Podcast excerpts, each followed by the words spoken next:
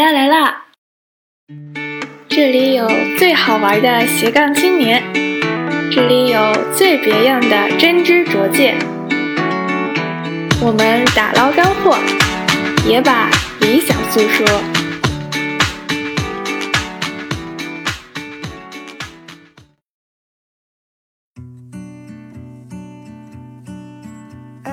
他是一个是就是情绪管理上面的一点障碍，就他非常难控制自己，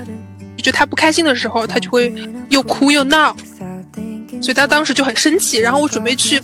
拉他的手带他走的时候，他就用牙齿咬我。就我当时还穿了一件护底，就是还很厚，但是就那种情况下都被咬出个很深的牙印，而且他还咬着不放的那种，就得亏他还小。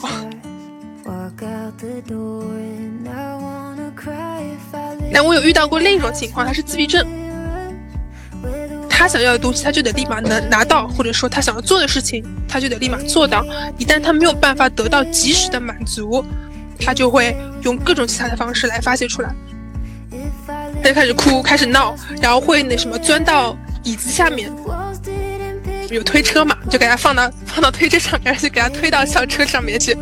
边推他就边哭。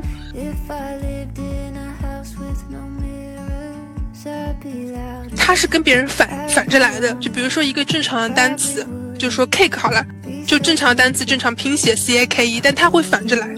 他会从 e k a c 这样来拼，对，就非常的神奇，就他的大脑在 process 这些 letter 的时候，跟正常孩子是不一样的。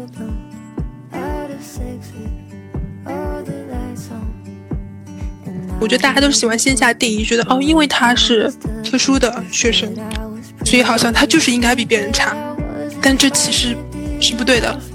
虽然他确实有一些地方可能相对来说弱势一些，但是我们依然要有一样的标准来对他。如果你把标准都定低了，那你就是对他不公平。你并不期待他成为更好的人，你觉得他这样就 OK 了，那么这就是不对的。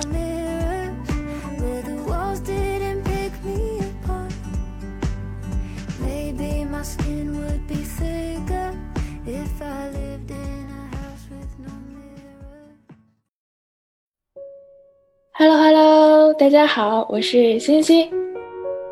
今天的嘉宾小姐姐专门帮助小朋友在学习道路上打怪升级。你们能猜到她是做什么工作的吗？我们先请她自己来自我介绍一下。Hello，大家好，我是 Janet。嗯，我现在呢是在湾区的一所公立学校做一个呃特殊教育的老师，然后是叫 Special Education。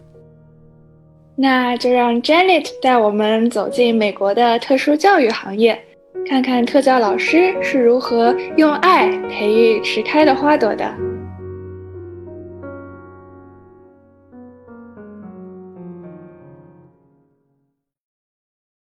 Janet，你平时接触的都是什么样的学生呢？其实种类还挺多的，涉及到很多学生，类似于呃自闭症呐，然后。呃，阅读障碍、语言表达障碍的，然后还有一些是情绪管理上面，就是多动症啊、ADHD 啊，当然分不同的程度。因为我是在一个程度比较浅的一个嗯环境里面，然后如果程度比较深的，也有一些是呃身体上的一些残疾的，就比如说无法听见的，或者说是呃身体上一些嗯生理上残疾的一些学生也有啊。不过那个跟我们不是在同一个等级上面的。所以你主要接触的是这种中轻度的学生，对，是，嗯。那你是在小学里面教课，对吗？对，现在是的，嗯。你教的这一类学生，他们是会放在一个特殊的班级里，还是其实他们也和其他的孩子一样，在普通班上课，只是一些特定的时间会接受一些额外的辅导？呃，也是一样，分不同的程度。像我现在工作的呢，是他们还是在正常的学校里面，然后也是跟普通的学生一样去自己的教室，嗯，有自己呃老师跟同学都是大家都是混在一起的。但是呢，因为他们是一个相对特殊的，所以他们额外会呃接收到像我们这种呃提供给他们额外的辅导跟跟教学。那你们一般是怎么样确定某一个学生需要接受这样的特殊辅导呢？嗯，这肯定是需要就是经过一系列的测试跟评估，然后这个呢会每个学校有那个 psychologist，他们会接收到，比如说老师或者说是家长，他们有一些顾虑或者有一些担心，觉得这个孩子可能某些方面似乎看上去有那么一点点，相比同龄人来说更迟缓的，或者说有一些比较担忧的地方，那他们会跟学校的那个 psychologist 说，然后他们就会进行。一系列的检测跟评估，如果他确定下来确实符合标准的，那么他就会进入到特殊教育的这一这一块里面。每一届大概会有多少这样的学生呢？呃，基本上大致可能还是要看学校，但是在公立学校里面，可能相当于有百分之八到百分之十这样子。哇，那这个比例还蛮高的。是，确实，嗯，因为就是对于轻度的这些。呃，学生来说，其实标准不是特别的高，有些情况就是很因为很难被评估清楚，哪怕是在高职在做评评估，也未必是非常专业医学上面的一个一个标准，很多只是说从现象上来看，他看上去可能是有这些问题，或者说他成绩或者某方面确实落后于学其他学生很多，那这种情况下，嗯，很可能就。如果家长、老师都比较希望他可以把他划向特殊教育的话，那么很可能就会把它归类归归到这一类里面，就其实是一个标准跟界限没有那么的清晰明确的一个一个事情。那你为什么选择成为了一名特殊教育老师呢？因为我记得本科的时候你学的是数学专业，然后也不是学教育学，也不是学心理学，那你为什么会想到毕业之后从事这样一份工作呢？嗯，确实有一点机缘巧合吧。对，因为我之前学的是专业上没有什么特别大的相关性。当时其实在学校，包括毕业之后，一开始也没有想说要做这个行。呃，后来是因为毕业之后呢，正巧因为当时呃，我妈还蛮希望去我去做老师的，所以我当时就投了一下，就是当时我们那个三分嗯学区的一个一个 program，然后正好就进了。就按理说做老师应该要先拿到 credential，你才可以去教学。但是呢，因为那个 program 是相对来说有一点，就是帮你们可以尽快的进入这个行业，所以它其实是让你可以先工作，然后在工作的过程当中再可以拿你的这个资格证。所以呢，我当时就想说，那就先试一下，因为我也不知道自己喜不喜欢嘛。然后当时就去试了，然后事实证明，觉得哎，其实好像还蛮有兴趣的，然后觉得自己可能性格上其实挺适合的。哎，那你们有学一些心理学或者是教育学的理论知识吗？嗯，会的，因为当时那个学校的 program 有点像是那种 intensive，所以它会是在短时间之内可以给你灌输很多的嗯专业上面的知识，当然都是比较理论的嘛。毕竟还是更多的事情还是在你真的进入学校、真的工作之后，呃，自己慢慢去学习，跟自己去像一些就是比较已经经验比较深的老师，就是自己去看、自己去请教这种，还是这种学到的比较多一点。就是你们在进入学校之后，会有一个类似师傅一样的人带你们，对吗？嗯，会有 coach 的，这个都是给会配给你的。就是我当时第一年的那个 coach 呢，他是那种非常的 organized 的人，因为我第一年教学之前没有什么 lesson plan 嘛，都是从从从零开始自己 build up，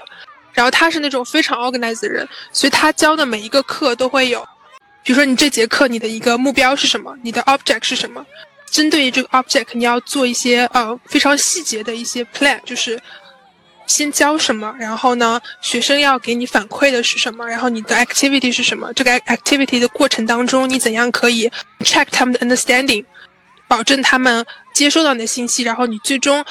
比如说这个课结束的时候，你要有一个 exit ticket，去看一下，呃，他们是不是达到了你这节课刚开始的那个 object 的那个要求。如果没有达到，那就证明说你可能下一节课还要 repeat 这个相同的内容，不过换一个方式。如果他们已经达到了，那么你就可以 move on，或者说你也可以看不同学生之间，嗯，他们的这个能能力和接收的这个差距在哪。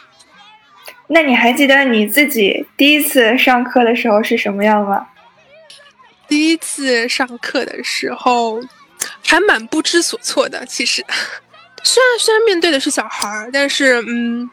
就自己心理上没有说把自己当成一个老师，感觉是一个朋友的心态在跟他们上课，但其实那样是不行的，因为你你镇不住他，他就不听你。对，就小孩其实很坏的，你必须得有那个威严，他们非常会看，就是如果你感觉上没有什么 authority 的，他就不会听你的。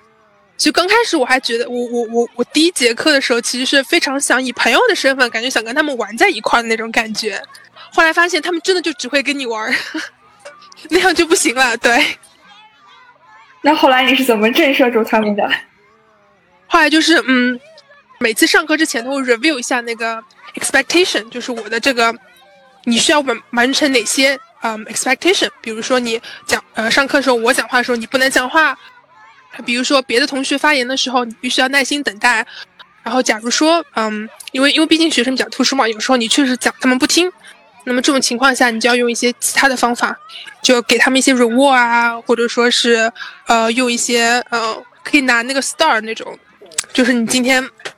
听了，或者说你今天做了这个东西，然后我觉得你非常好，有进步的，那我就会给你一个星星，然后你集到多少星星之后，你就可以啊拿到一个什么 reward，或者说你可以选择一个你想要做的、你想要做的事情，在你的 free time 里面这种。哎，那你觉得给这些？比较特殊的孩子上课和普通的课堂有哪些区别呢？区别的话，首先就是必须要非常的耐心，这是肯定的，对。然后就是要理解到，你计划好的东西其实未必能按照你计划的那样去做，因为你没有办法预估到他会给你什么样的这些学生给你什么样的反馈，对。然后另一个区别就是。嗯，很难就是 balance 所有人的需求，因为因为我们这样，我我们其实是教学是一个小的 group，因为如果是大的教大的课堂的话，比如说二三十个学生，那基本就是忙不过来的，所以我们只能说是一个小的 group 的形式，四五个人这种形式，然后每个人因为有他不同的性格特征，有他的一些弱点，然后跟长处，像有有碰到过，就大家正常的一个小组在学习的过程当中，他可能突然站起来了。站起来，然后他去，他去其他地方开始玩，呃，玩他的一个某个东西，或者说他想要吸引你的注意力，他会站到你旁边来，然后跟你开始讲话。但那个时候，你他其实不应该这么做的，因为其他可能学生在完成其他的任务或者在学习，就会有一些你非常预计不到的事情会发生。而这个时候就是，就是第一是要临场，临临场的应变，就是你得要呃安抚到他，但是同样不影响到其他几个学生的学习。这其实是个蛮难的一个地方。那你都教过哪些类型的孩子呢？就你刚刚提到过的那些不同的障碍。嗯，我记得我第一年其实是教了一个非常难搞的学生。嗯，他是应该是目前为止我在我手里的遇到的问题最大的了。他是一个是就是情绪管理上面的一个一点障碍，就他非常难控制自己自自己的情绪。就他不开心的时候，他就会又哭又闹。甚至会有一些行为上面一些过激的行为，嗯，他其实很小，他只有一年级，但是他会，他会去就是影响到学生，就其他学生，他会去抓人家头发，或者说甚至说去打人家之类或者骂人家之类的，可能人家并没有影响到他，他只是自己突然之间不开心了或者什么事情影响到他的情绪，他就会去，就是非常过激的去就是伤害到其他其他的学生，对，所以是一个比较 tough 的一个 case 了，对，然后当时我。第一年嘛，我也不是很有经验，所以我有我有出现过被他咬的情况。就那天是他在教室里面，然后他好像就是没有达到班主任的一个一个一个要求，然后那个班主任就跟他说啊，你现在要要去你自己的房间冷静一下。然后他单独是有个小房间给他的，就是因为他自己很难控制情绪，所以我们会在他那个会在他情绪比较激动的时候，给他单独一个小房间，让他来呃冷静下来。所以那天就是他就是进了小房间，他依然很生气，因为他觉得他觉得为什么把他放到小房间里去？他觉得我又没有做错。然后呢，他就在里面发脾气。然后呢，然后我当时是刚刚接手他，跟他其实也不算太熟嘛。然后我就我就想要去说，嗯，安抚他的情绪，或者说想要去跟他说啊，为什么你刚刚做错了什么？我想跟他解释这个事情。但是呢，他那个时候其实，在情绪点上，他根本听不进去。他觉得你越说他越烦躁，所以他当时就很生气。然后我准备去，去就是拉他的手带他走的时候，他就他就用他就用牙齿咬我，咬咬在我的手腕上。就我当时还穿了一件护底，就是还很厚，但是就那种情况下都被咬出个很深的牙印。对，而且它还咬着不放的那种，就其实还蛮吓人的啊！就得亏它还小。对，但是后来就是熟了之后，包括也知道了解了它的。就是一个性格跟它的习惯之后，像就遇到再遇到这种事情，就不会说，嗯，我想要现在给你立马解决，就这不是现在能解决的事情。就是你，你要是有情绪，你就你要闹，你就你先闹着，对吧？你总要累的。那么我就先，就是给你一些空间，给你一些时间，让你自己去发泄完了之后，等你冷静下来，我们再来谈刚刚到底发生了什么。就是先让他冷静一下，然后慢慢的走进他的心房。对对对，是。对，然后但其实就这个还这个还是一个，他其实很聪明，就那个孩子真的很聪明，呃，他还蛮能够能蛮能跟他沟通的，因为他是属于那种只是情绪比较难以自我控制，但他思想成熟度上面其实是高于同龄人的，甚至于说对，所以你之后跟他聊，跟他说你什么地方做错了，你要改什么，他其实是可以听得进去的。但我有遇到过另一种情况，他是自闭症，就你跟他讲的时候，很多时候他其实没有理解。你是什么意思？然后他就整个一个成熟度来说，没有到他这个年龄，他已经三年级，但他其实感觉上他一些成熟度可能还在一年级，甚至说 kindergarten 这种 level，就他还是非常小孩子的那种那种想法。他觉得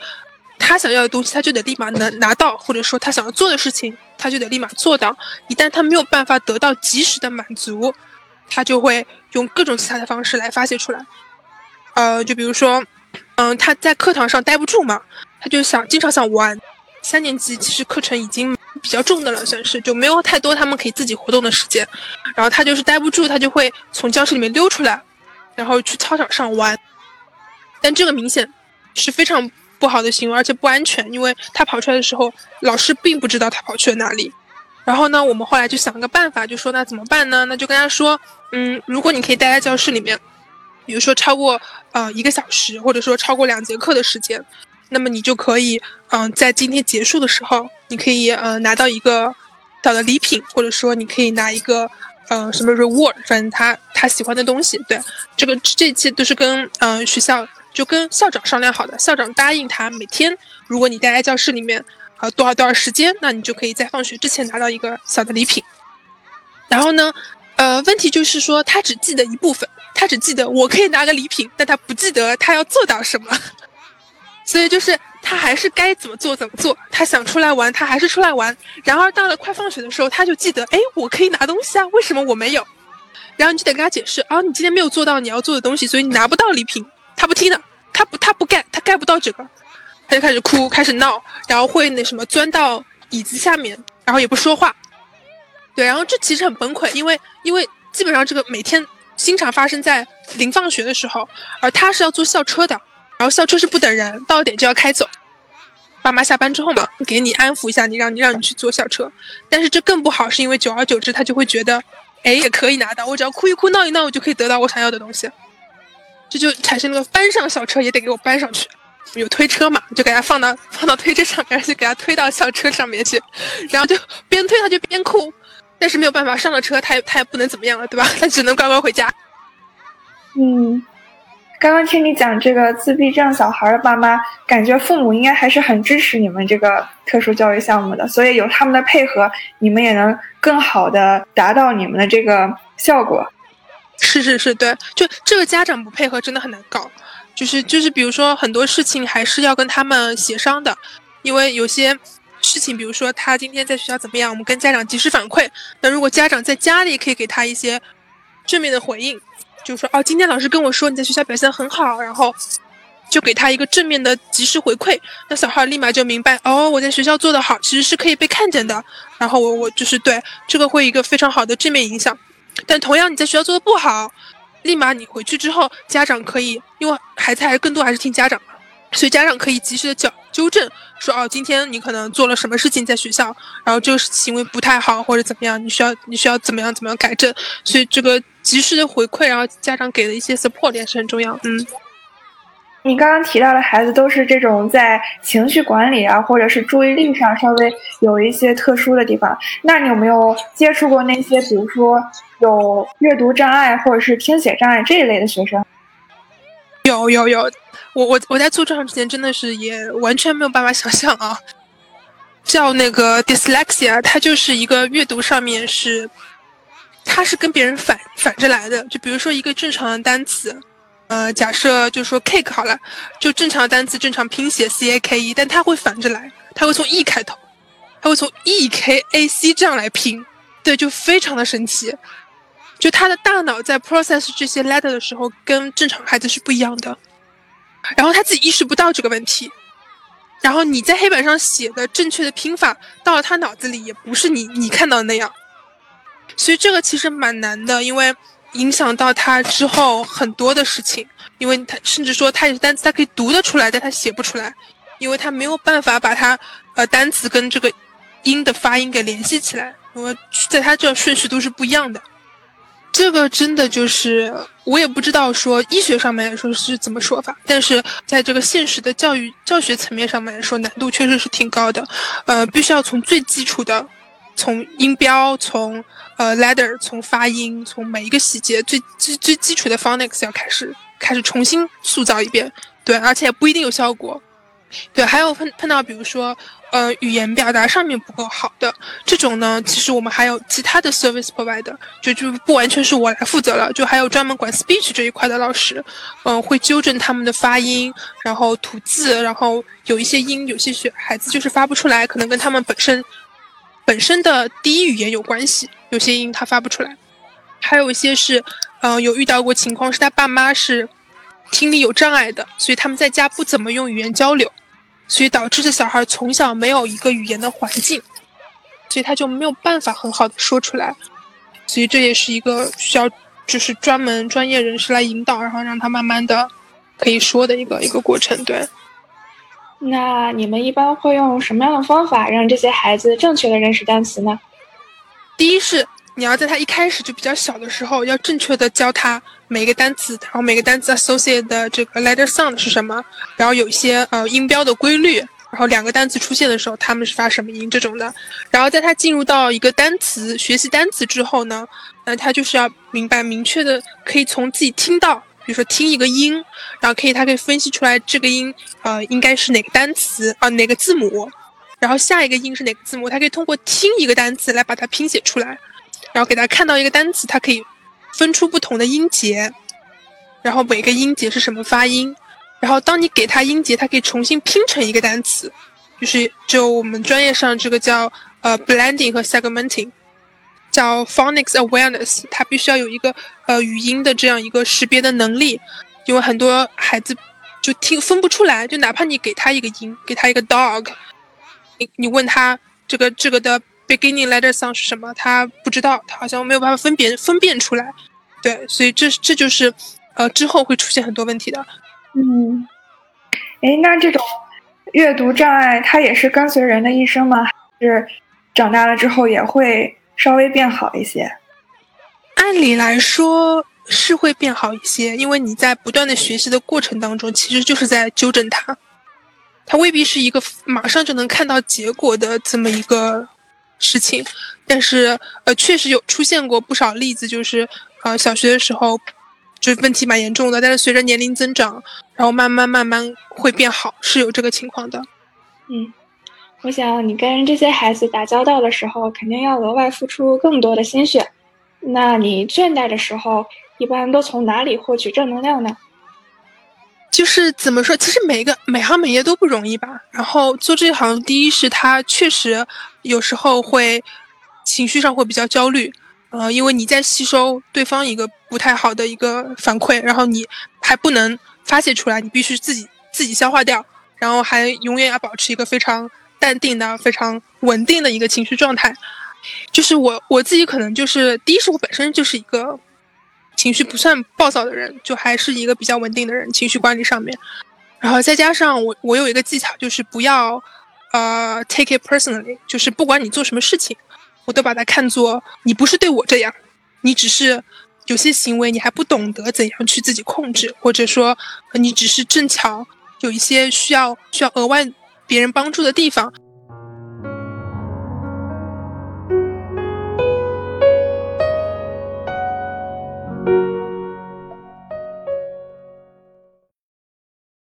我知道，在美国，他们的教师节不是九月十号，但是会在五月份有一个谢师周，对吧？对对对对，因为那将近接近了那个学，就是那个学期快结束的时候嘛。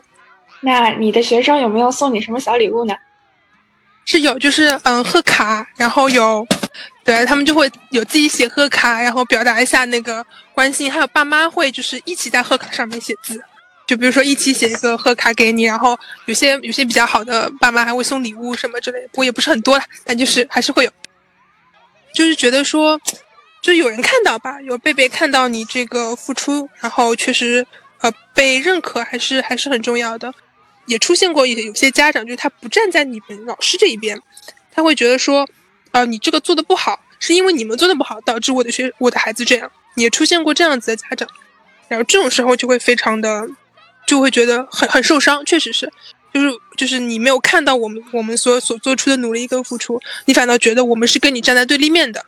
对这种情况下就非常的还是挺挺不好的。嗯嗯。但大部分的反馈应该都还是比较积极的。对对对，是是，嗯。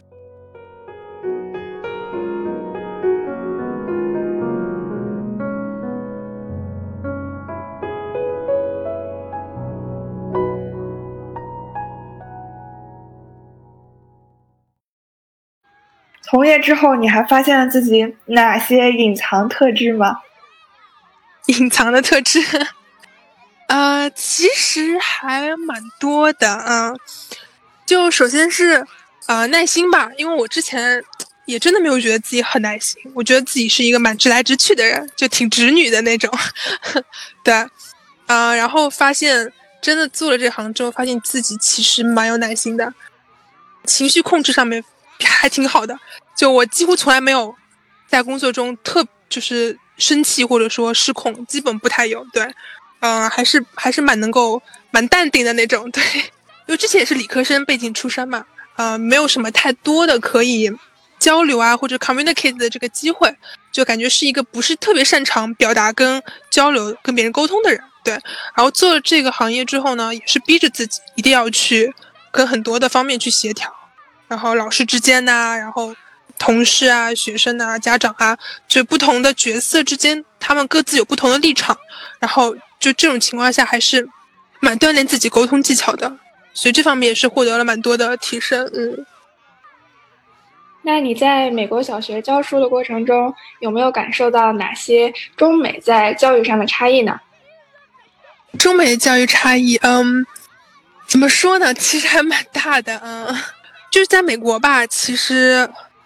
会更，就比如像像这些特殊的小孩儿。他会比较早的就会有一些干预的措施，啊，像我们很多甚至很多小到呃幼儿园的就已经会被划分到特殊教育的这个领域里面，然后会比较早的就被干预到，所以就可以在比较早期可能就产生比较大的比较好的效果，因为小时候还是更有用嘛，更比较容易产生效果。我觉得还是观念上的问题，就可能不会觉得说是这个孩子不好。会觉得说，只是这个孩子有一些有一些其他的原因导致他没有办法，可能跟上别人的进度，没有办法说学习成绩非常好。大家会更看到一些客观的因素。但是在国内的话，我觉得，特别是在比较小的时间段，可能一些一些行为啊，一些什么还不是很明确的时候，我觉得大家都可能会觉得说，是因为这个学生小孩自己不努力啊，或者说是嗯。就是比较笨啊，或者说他没有好好学，或者说他怎么，反正就会归咎于这个学生自己个身的原因，就不会觉得说他是确实心理上或者说生理上发育比较迟缓，就不太能看到这些客观原因，呃，反倒就会觉得说他就是主观上导致他现在学习不好，对，所以也也会也会形成一些恶性循环，觉得他越是学不好，你越是怪他，他越是觉得自暴自弃了，就很多时候给正面回馈反倒更有用。而且小时候如果没有得到一个很好的、及时的干预和引导的话，很可能他一路上上去情况就是越来越糟，就是不管说是情绪上面的，还是说，嗯，是一些什么语言表达或者是一些阅读发育上面的一些问题，都会是如果在早期没有被干预，都会是在将来会越来越严重的。而且这些问题可能会一直延续到成年之后，甚至会加剧。嗯，是，就比如说像。美国社会也是有很多奇奇怪怪的人，对吧？嗯，比如说一些呃，可能看上去比较狂躁的，然后比较焦虑的一些一些群体。但我觉得很可能小时候就是一些，可能只是小问题，还是说如果给到正确的反馈，他们其实可以有一些变化的。但是也是资源不够了，确实不是所有人都可以，也可以得到很好的一个一个教育。那你们特殊教育行业会不会面临一些困境？嗯，就比如说教师资源短缺，或者人才流失特别严重。行业流动性是很大的原因，一部分就是确实工作很辛苦，然后本来教师这个行业也不是什么高薪职业，就可能很多人就觉得可能工作个几年，然后觉得说有一点得不偿失，然后就走了。我自己工作的这个周边环境就已经基本上每年都在换，不过呢。现在学就是那个校区呢，包括嗯政府，其实也有在想办法说提供一些相应的福利，可以留下这些呃师资力量。嗯，不过总体来说还是，唉，怎么说呢？还是适合有理想、有信念的人。那你觉得你会从业多久呢？说实话啊，说实话，嗯，其实我也有想过，说我是不是就是不做了，或者说。换个什么其他的行当，嗯，确实存在着这样的时间。我觉得我将来如果就算不在一线了，就可能不教学生，嗯，到一些其他的岗位上面，但是也依旧会从事相关的，或者说是，就起码我觉得我现在的工作，我了解到的事情就不能说彻底的浪费掉，就不用了。对我觉得我可能会是，呃，在一些其他的岗位上面，但是就可能不一定在学校教学，但也一样可以，比如说，呃，影响到。这个行业或者说是一样可以出一份力的这种。那你觉得大众对特殊教育有什么刻板印象吗？或者你觉得有哪些标签是你希望被摘掉的？就是刻板印象就是很多嘛，就会觉得这这这这里的孩子一定要么就是智商发育不高的，要么就是嗯能力比较差或者没有能力说跟社会上其他的同龄人可以一起学习一起。成长一起工作的这样一群人，我觉得大家都是喜欢先下定义，觉得哦，因为他是特殊的学生，所以好像他就是应该比别人差，好像觉得差也没有关系，但这其实是不对的。嗯，虽然他确实有一些地方可能，嗯，相对来说弱势一些，但是我们依然要有一样的标准来对他。如果你把标准都定低了，那你就是对他不公平，就是你并不期待他成为更好的人。你觉得他这样就 OK 了？那么这就是不对的。那除了给这些特殊的孩子一些额外的关注，是不是也要鼓励学校里的其他小朋友以友好和尊重的姿态来和他们相处？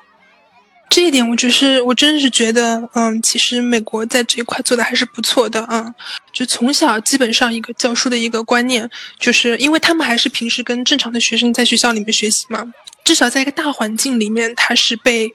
他是 inclusive 的，他不是说你是特殊的，所以你还是跟其他人做一样的事情，学一样的东西。有时候，比如说，哪怕这个学生有一些比较奇怪的行为在教在教室当中发生了，然后老师也会跟其他同学说，哦，因为他今天情绪不太好，然后或者说因为他有一些什么特殊的原因，他现在这样，嗯，但是我们要理解他，我们不要就是觉得说用用另眼看待他。然后就是会会给学生这样分析，也会让他们玩在一块儿，所以不会说什么，因为他比较特别，所以他就不让其他学生跟他一起。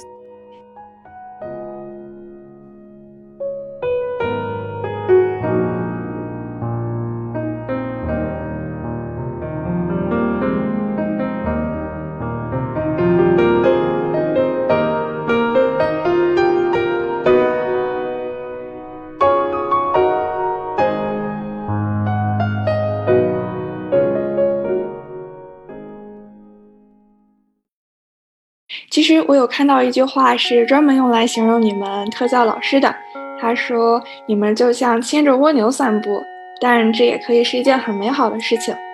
哇，这句话真的好有诗意啊，我喜欢。我觉得这个用来形容你从业之后的心态和成就感特别的恰当。是是的，所以在这里分享给你，也分享给其他的家长，也希望你在之后能陪伴更多的小朋友健康快乐的成长。好，觉得还挺开心，可以分享一下一个大家都不太了解的一个一个行业，也让大家更多人可以听到。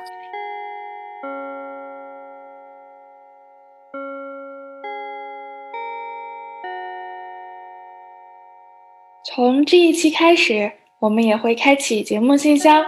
每期我们会提出一个话题，大家可以在各大平台的评论区和我们分享你和该话题相关的独家回忆。本期的话题是最让你心怀感激的老师。留言的格式可以是这样的：某某学校的某某老师，感谢您当年，blah blah blah。那我们就下期节目再见啦，拜拜拜拜。好，谢谢，拜拜。